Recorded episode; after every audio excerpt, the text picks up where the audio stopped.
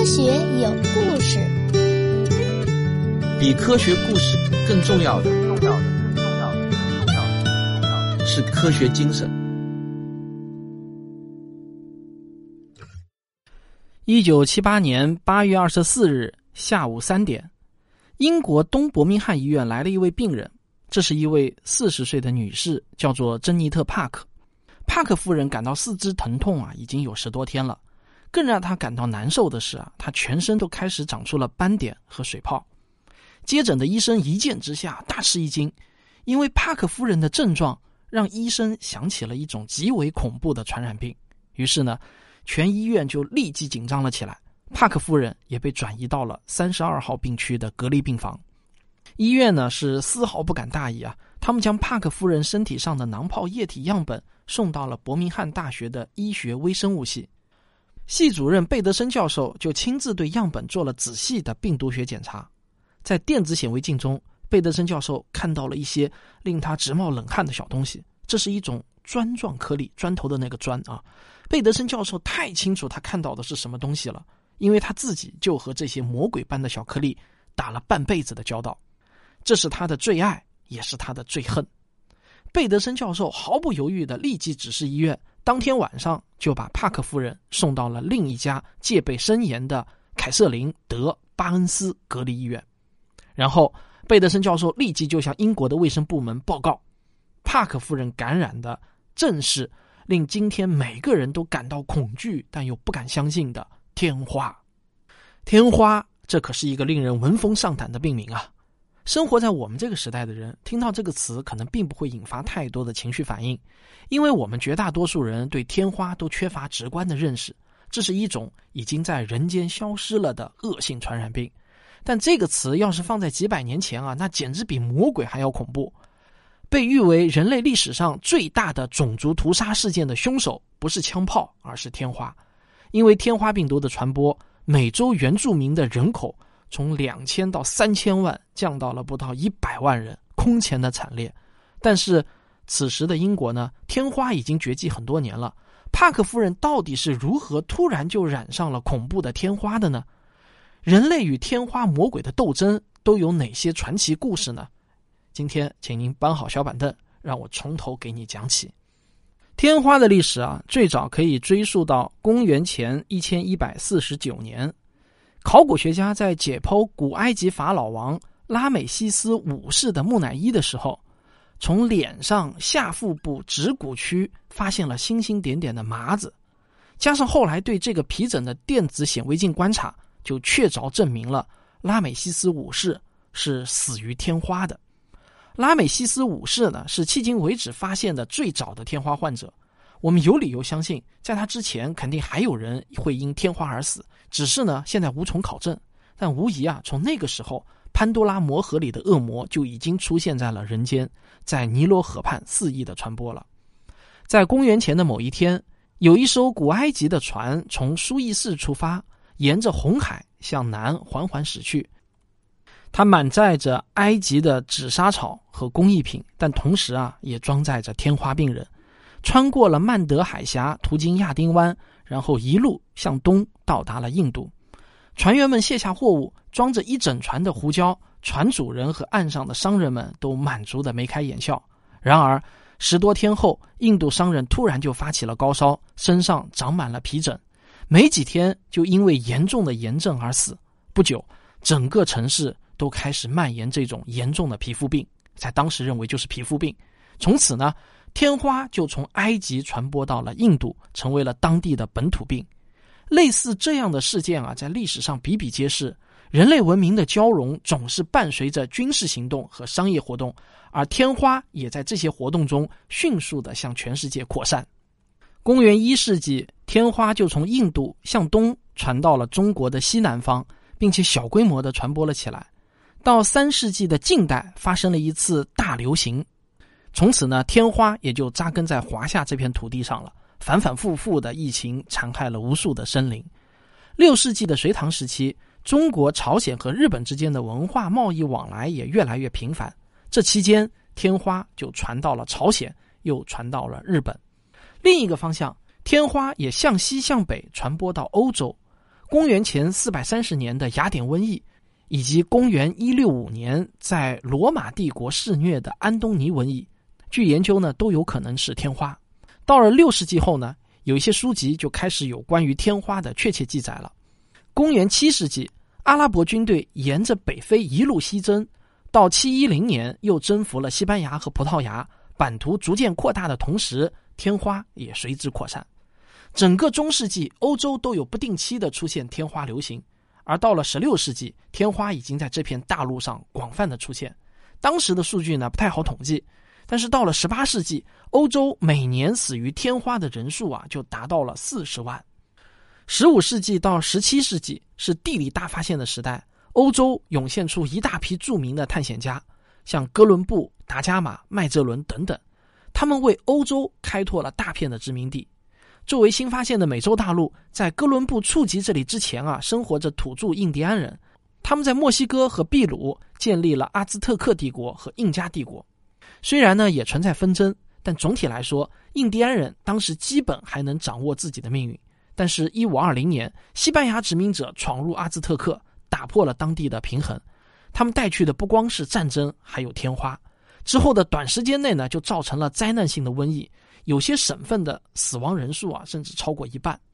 征服前后的十年间，墨西哥人口从两千五百万骤减到了一千六百八十万。但这仅仅只是开始。美洲的原住民感染天花后的死亡率啊，高到令人恐怖。在天花的肆虐下，印第安人几乎被灭种。不光美洲，随着大航海时代的开启，非洲、大洋洲等等全球各地都出现了天花的身影。纵观天花的整个传播历史，它夺去了无数人的生命。虽然并没有确切的数字记录，但据估算呢，仅仅二十世纪就有超过三亿人死于天花。要知道，二十世纪初我们全球总人口也就不到十八亿而已。尽管天花在全球范围内如此肆意的传播，人类也不是束手无策。就在阿兹特克和印加帝国灭国的这段时间。在地球另一端的中国，也就是当时的大明王朝，有一种有效对抗天花的方法传播开来。这种方法就叫种豆树。根据记载呢，其实最早在宋朝就出现了，但是到了明朝就有比较广泛的使用了。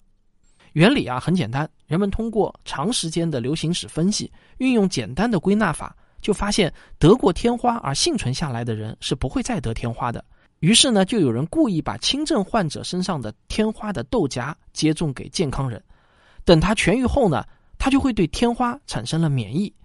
那一旦免疫之后呢，哪怕是遇到更严重型的天花，也是可以免疫的。这种种豆术从中国诞生，传向俄罗斯、土耳其，再传播到英国，然后再由爱德华秦纳医生改进成牛痘术。那这个故事呢，相信已经是家喻户晓了，我在这里啊就不展开说了。但是。这些方法无论多么有效，毕竟啊，它只停留在知其然的层面上，而且对于已经得了天花的患者来说，仍然是毫无办法、无药可医的。所以呢，要真正的战胜天花，必须要知其所以然，搞清楚治病的根本原因，那才是科学的正道。随着显微镜的发明和改善，开启了微生物学，科学家能够比较容易的区分细菌和病毒。细菌有一个完整的结构，通过分裂来进行繁殖。而病毒呢，其实只是一小片遗传物质，外面裹着一团蛋白质，它通过自我复制就能完成增殖。天花啊，其实也是一种病毒类型的病原体，比细菌小得多，因此呢，要到较晚才被提取出来。二十世纪的上半叶，全球的科研机构都争相研究关于天花的病理学、免疫学、流行病学的研究，那更是多如牛毛。这样，对天花的认识就从现象的描述转变到了对根本原因的探讨上。现在我们知道，天花病毒呢是一种双链 DNA 病毒，属于痘病毒的一种。它能通过呼吸道进入人体内发生感染。大约在第三、第四天的时候，巨噬细胞很快就会被感染，并进入血液和淋巴结区域。它们在这些区域自我复制，然后。被感染的巨噬细胞从真皮的小血管迁移到表皮，引起表皮细胞的感染，所以呢就会在皮肤表面形成水肿，最终呢变成脓泡。被感染的巨噬细胞会释放各种病毒抗原，形成即时的免疫反应。这个时候呢，T 细胞会打头阵，会根据天花病毒的抗原信息进行攻击，那些受感染的细胞会被 T 细胞干掉，紧接着 B 细胞产生中性抗体，它能够和病毒包膜结合，防止病毒感染细胞。此时，根据免疫反应的强烈程度，病毒的复制、皮肤的损伤也会出现不同程度的抑制，这样呢就会表现出不同程度的天花症状，从不连续的皮疹到全身性的皮疹，再到严重的出血性天花。而从流行病学角度来看啊，天花变异少，只在人类中传播，没有动物宿主，这样就不用担心天花在动物界隐藏了。它的传染性虽然强，但是没有和病人直接接触的话呢，很难被传染。所以只要做好隔离措施，就能很大程度上控制传播。另外，天花病症特别明显，皮疹很容易被识别，识别后对隔离工作就有很大的方便，不会有遗漏的病人。最关键的是啊，感染天花痊愈后不会复发，也不存在传染性，那这就是疫苗有效的根本因素。有了这样的基本认识呢，战胜天花也就存在了理论基础。世卫组织在一九五八年和一九六六年两次提出了全球根除天花计划。初期的疫苗数量呢是严重不足，好在呢科学家们发明了一种环形包围接种法。这种方法呢，就是在疫情发生的村子以及它周围的村子给人接种，这样病毒就不容易扩散出去，效果非常的好。就这样，在十多年的时间中，全球各地纷纷传来捷报，眼看着全世界天花病例呢是越来越少。到了一九七七年，索马里成为了全球最后一个天花战场。随着最后一位天花病人，索马里一家医院的厨师马阿林的痊愈出院，天花似乎呢已经从我们这个地球上。彻底消失了。然而，令人万万没有想到的是啊，天花病毒在一九七八年的夏天突然再现人间。好，咱们先上个小广告，广告之后见。在我年少时看过很多世界未解之谜类的书籍，那时候我觉得宇宙之大无奇不有，越是离奇的传说越有研究的价值。但随着年龄的增长，我才逐渐发现。原来少年心中的大自然与世界的真相之间有如此巨大的差距。随着对科学知识的深入学习，我开始了解科学史，了解天文和物理。我又突然发现，原来宇宙的真正神奇之处远超少年的想象。外星生命之谜、生命起源之谜、黑洞之谜、暗物质、暗能量之谜等等，这些宇宙中的谜题远比飞碟、百慕大金字塔、麦田怪圈更加令人震撼和着迷。这本未解的宇宙，通过破除假谜，告诉你如何识别假象和谎言；通过了解真谜，带你进入真正的科学大门。用证据还原真相，用科学理解宇宙。欢迎翻开《未解的宇宙》。在英国伯明翰大学医学院有一间天花实验室，负责人贝德森教授几经周折，从世卫组织那里搞来了一些珍贵的天花病毒样本。作为天花研究的专家。贝登森教授当然清楚这些病毒的可怕，他小心翼翼地保存着这些或许是世界上最可怕的小东西。而在实验室的楼上，四十岁的医学影像摄影师珍妮特·帕克夫人也在忙碌着，她浑然不知厄运的降临。八月十一日，珍妮特突然感到头痛、肌肉酸痛。接下来两天呢是周末，她觉得好一些了，于是就出门散散步，拜访了一下邻居。到八月十六日左右，他开始出现皮疹，于是去看医生，开了点抗生素。但是啊，用了两天药，没有什么起色。令人忧心的是啊，他的脸上、四肢和躯干开始长水泡和斑点，这显然啊，已经不是普通的感冒症状了。八月二十四日，他被转到医院的隔离病房。经过专家会诊呢，医生们做出了一个连自己都不敢相信的结论：帕克夫人得的病。竟然是差不多已经在全世界都绝迹、令人闻风丧胆的天花。这个消息啊，犹如石破天惊一般，震惊了全国。英国卫生部门立即拉响了一级警报，整个伯明翰都陷入恐慌。卫生部门立即彻查与帕克夫人有过接触的所有人，从最亲近的父母到修洗衣机的工人，再到帕克出门时有可能直接或者间接接触到的任何人，一个都不能放过。找到一个就隔离一个，很快啊，在这个小城中就有二百六十多人被隔离观察，医疗中心的门口更是排起了看不到尽头的长队，他们都是等待接种疫苗的人。恐慌情绪啊，也从伯明翰向整个英国蔓延，世卫组织那更是如临大敌，全世界卫生部门的目光都投向了英国。九月六日，当帕克夫人还躺在病床上呻吟，被天花折磨得不成人形时，那位从世卫组织拿来天花病毒样本实验室的负责人贝德森教授，在自家花园中自杀了。他只留下了一封简短的遗书，上面写道：“我很抱歉，我辜负了那么多朋友和同事对我和我的工作的信任。”五天之后，帕克夫人也在病床上痛苦的死去。随着帕克夫人的病逝，天花病毒到底是怎么泄露的，就成了舆论关注的焦点。英国政府也专门成立了调查组，对这次事件进行彻底的调查。经过将近一年的调查啊，在一九八零年七月底，就形成了一份长达二百多页的调查报告。该报告在第三十八页给出的结论是下面这些：第一，根据实验室的病毒使用记录，帕克夫人的发病时间、病毒类型。以及他发病前后的活动轨迹，基本可以明确，帕克夫人感染的天花病毒就来自贝德森教授负责的天花实验室。第二，但实验室的天花病毒是如何泄露的，通过什么途径传播给了帕克夫人，却依然是一个谜。调查组呢就给出了几种可能性。第一种可能性是空气传播，最可能的途径呢是通过电话室的通风口，它就在外部动物斗室的通风口上方。与病毒实验室相距仅二点四米，而这个电话室只有帕克夫人一人在使用，她每天都会使用数次。不过，有几名国际公认的天花研究专家却作证说啊，天花病毒通过空气传播几乎是不可能的。第二种可能性呢是接触传播，可能是微生物系的某个人在拜访了帕克夫人的时候，手或者衣服上有外部动物斗士带出的病毒，但同样这个猜测呢也没有证据。换句话说啊，调查组并没有发现贝德森教授有直接责任的证据。从法律上来说，贝德森教授呢是无罪的。我们至今啊依然不知道实验室中的天花病毒到底是如何诡异的进入到了帕克夫人的体内。我们只知道这一定是一个极其微小概率的事件，但是呢，它真的就发生了。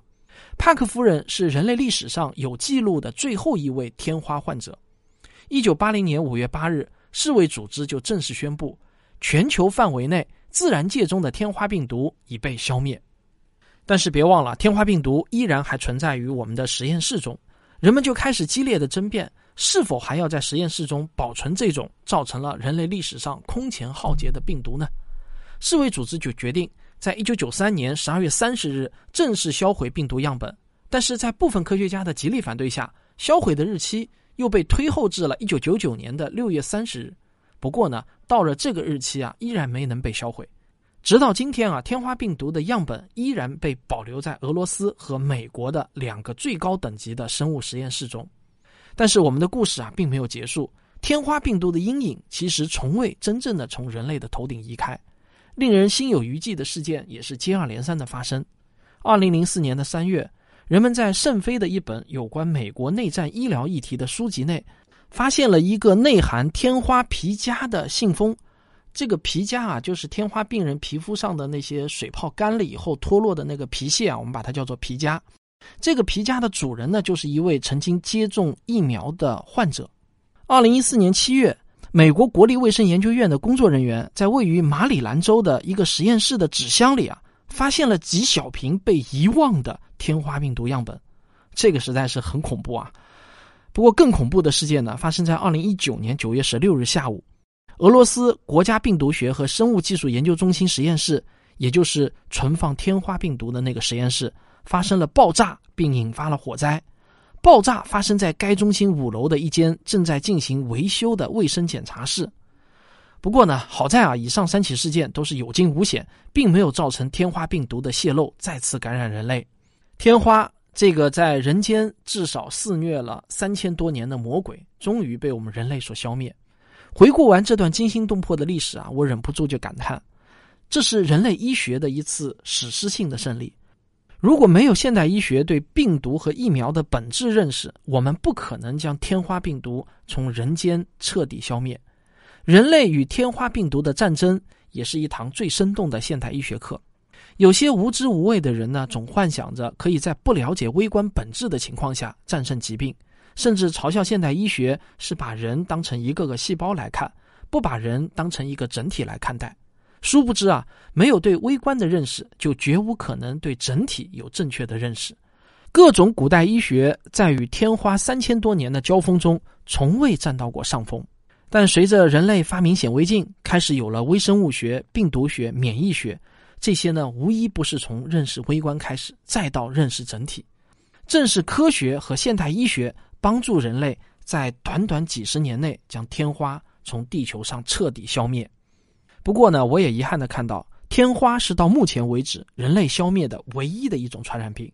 从古至今流行的传染病，除了天花，其他的还都在威胁着人类的健康。而面对2020年在全球肆虐的新冠病毒，我们依然被打得措手不及，只有招架之功。现在呢，也只是刚刚具备了一点点微弱的还手之力，能不能奏效还说不好。这场疫情到何时才能真正的结束，现在啊还是一个未知数。我觉得呢，人类与病毒的战争。必定还会长久的持续下去。我们现在唯一能依靠的武器只有现代科学。我的一点小小的个人心愿就是啊，医学的归医学，哲学的归哲学，玄学的让它归玄学。有些学问啊是管救命的，但有些学问呢可以管心理安慰。但是我们万万不可把它们混为一谈。好，这就是本期的科学有故事，咱们下期再见。科学声音。本期节目的文稿呢，是由我和科学声音写作训练营第三期的学员朱文亮同学共同创作的。通过这样一次共同撰写科普文章的经历，我想对他写作能力的提高，可能会比上很多堂课更有帮助。如果您也对我们这个写作训练营感兴趣的话呢，可以关注科学声音或者科学有故事的微信公号，我们会在年底发布第四期的招生简章啊，欢迎大家来报名。